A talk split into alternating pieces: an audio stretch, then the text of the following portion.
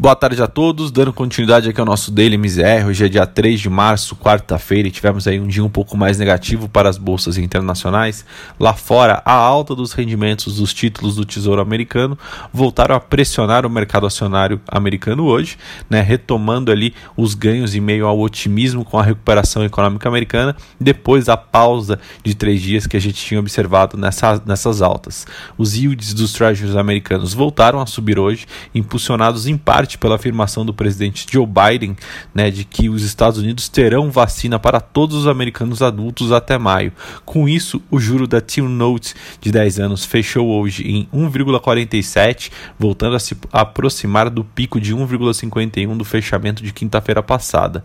Além do otimismo com a distribuição da vacina, as perspectivas para uma recuperação econômica americana, assim também como para a inflação, receberam bastante suporte da notícia de que os legisladores do Partido Democrata do atual presidente Biden tentarão resolver as diferenças com os republicanos em questões como benefícios aos desempregados, enquanto tentam né, aprovar ali o pacote de 1,9 trilhão em estímulos fiscais. Essa nova alta dos rendimentos dos títulos do Tesouro Americano voltou a pressionar as ações de tecnologia, assim como havia acontecido na última semana de fevereiro, né, que tiveram ali mais uma vez a pior performance do dia, recuando ali aproximadamente 2,5% né, no índice amplo de Wall Street. Com isso, a Nasdaq teve a maior queda do dia, fechando ali em baixa de 2,70, né, apagando ali é, praticamente todos os ganhos da, da, da semana e passando a acumular ali perdas de quase 1,5% no período. O S&P, por sua vez, recuou 1,31% e o Dow Jones caiu caiu ali 0,39%.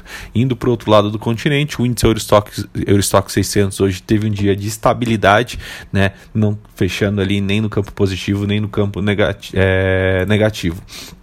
Vindo para a parte de bolsa brasileira, o Ibovespa hoje teve um dia de extrema volatilidade, saindo da mínima para a máxima do dia em questão ali de minutos. Né? O mercado brasileiro viveu hoje uma verdadeira montanha russa e na reta do final do pregão desta quarta-feira, né, a gente viu aí toda essa volatilidade do, do índice de ações brasileiro.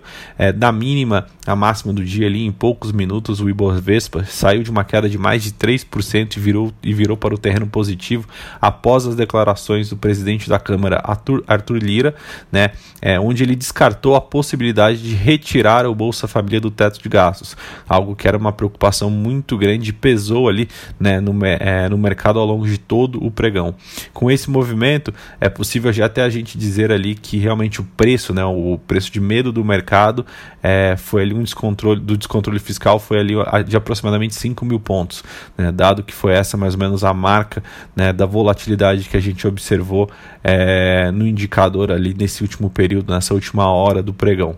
É, depois dessa reação inicial, o índice ele até encontrou um espaço para se acomodar, mas, mas apesar de tudo, o indicador fechou em queda de 0,32, né, com o giro financeiro hoje que bateu na casa dos 37 bilhões de reais.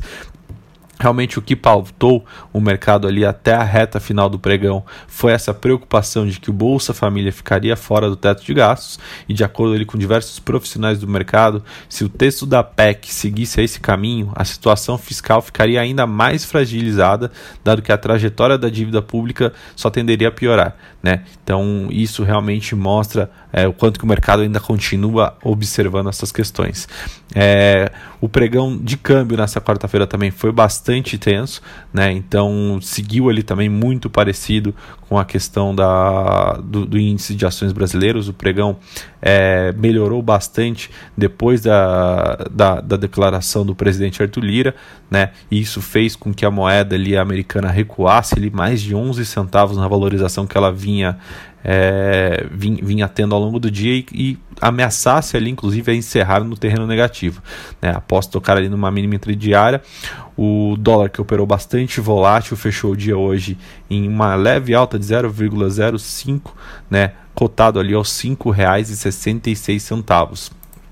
Vindo para a parte de juros, né, o medo fiscal ele continua se sobrepondo né, à fala do, do presidente é, Roberto Campos em relação à parte de, de juros. Né, então, mesmo ali com a fala do presidente do Banco Central indicando uma calma ao mercado em relação ao rumo da Selic, né, os juros de curto prazo seguiram em alta durante a sessão regular e ampliaram, né, inclusive ali nos preços, a probabilidade de uma elevação de 0,75 pontos da Selic já na reunião desse mês de março. Né, ansiedade dos agentes é, com a discussão da PEC emergencial explicou em grande medida né, esse movimento de uma demonstração de que é, para o mercado um descumprimento mais flagrante das regras de limite de gastos poderia impor inclusive uma ação mais forte né, por conta do Banco Central tanto né, que se a gente fosse olhar os dados do aftermarket, os juros mudaram um pouco de direção sobre os efeitos da declaração do presidente da Câmara, indicando ali uma conclusão, inclusive, mais benigna,